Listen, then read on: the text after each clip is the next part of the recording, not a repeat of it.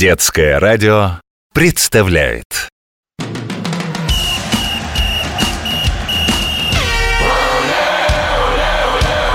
Спортивная программа. Всем физкульт привет! С вами Захар, спортивный комментатор детского радио.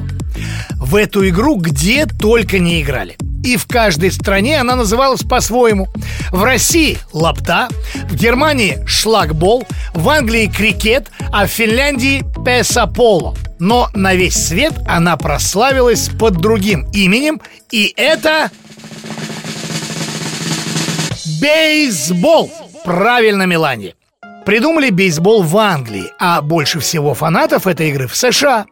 И там, и там говорят по-английски, поэтому и словечки в бейсболе тоже английские. Питчер, беттер, раннер, кетчер Ну, просто настоящая считалочка Прям эники-беники ели вареники Но ничего, будем разбираться и в том, что значит слова эти заморские непонятные, и в том, как на бейсбольном поле целый дом помещается. Начнем занятие по спортивному английскому языку с самого названия игры – Бейс – это база, а бол – это мяч. Соединяем и получаем бейсбол, мяч на базу. Что за база, Миша? Это такая маленькая подушечка, и лежит она на игровом поле. Так хорошо лежит, надежно, потому что металлическим колышком она прибита. Нет, нет, нет! Смысл игры не в том, чтобы первым добраться до подушечки, прилечь и уснуть быстрее соперника. Все наоборот. Нужно как можно быстрее пробежать между подушечками. Ведь их четыре, по одной в каждом углу квадратной игровой площадки. Самая главная подушечка – это домашняя или просто дом. Хотя, погодите, посмотрю получше. Так, где мой бинокль?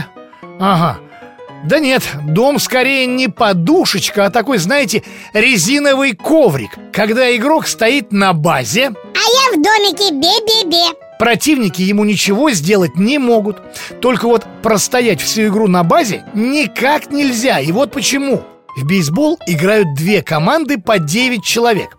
Одна команда атакует, а другая, соответственно, защищается. Потом они меняются. Цель игры – обставить соперника по очкам, ранам. Ран означает бег.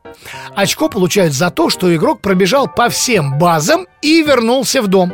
Вот какая команда проведет больше своих игроков, та выигрывает период, то есть иннинг. А кто выиграет больше иннингов, выиграет матч. Так что, стоя в домике, чемпионом совершенно не станешь. Что, Григорий, есть ли в бейсболе, как в русской лапте, мячик и бита? Какой ты внимательный и знающий, молодец. Все верно, не зря мы сравнили лапту с бейсболом. И там, и там есть мячик и бита. Такая специальная палка, чтобы по мячику этому бить. Зачем? Сейчас объясню. Бейсболистам право пробежаться через базы еще ведь заработать надо. Вот тут нужны и мячик, и бита. А еще листочек и ручка. Будем рисовать вы готовы? Итак, рисуем квадратик. Отмечаем один угол буквой «Д», это будет дом, а вот от него в остальных уголках циферками отмечаем базы. Первую, вторую и третью. А вот в центре квадрата давайте нарисуем горку. Готово? Ну, отлично. На этой горке стоит человек из команды, которая играет в обороне. Питчер или подающий. Питчер размахивается и изо всех сил кидает небольшой мячик в сторону дома – а там уже на изготовку его противник из атакующей команды Беттер, он же отбивающий он битый отбивает мяч в поле, а потом бросает биту и бежит в сторону первой базы. А если не отбивает, ну, понятное дело, тогда не бежит. Добежал до базы. Все, молодец. Теперь ты уже раннер, то есть бегун. А беттер – это твой партнер по команде. Вот так по кругу, то есть по квадрату все по очереди и бегают. Но погодите, за спиной Беттера, который сбитый, сидит кетчер. Это ловец. Ну, раз ловец, значит...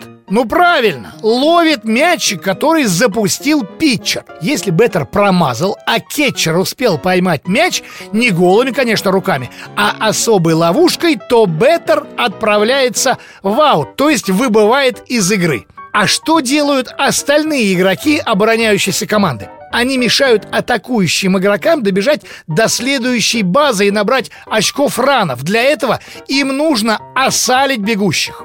Правила в бейсболе еще те. Его даже из списка олимпийских видов спорта исключили. Но, слышу, Света, ты готова во всем разобраться. Что ты говоришь? Даже кепка у тебя есть бейсбольная, которая называется бейсболка?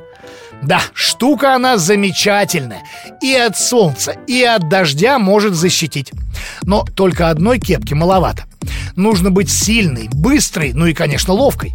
Конечно, этому можно научиться. Даже самые знаменитые спортсмены когда-то вообще ничего не умели. А где учиться? Ну так понятно. Любой физкультурно-оздоровительный комплекс компании «Газпром» подойдет. Они есть везде. Приходи и занимайся.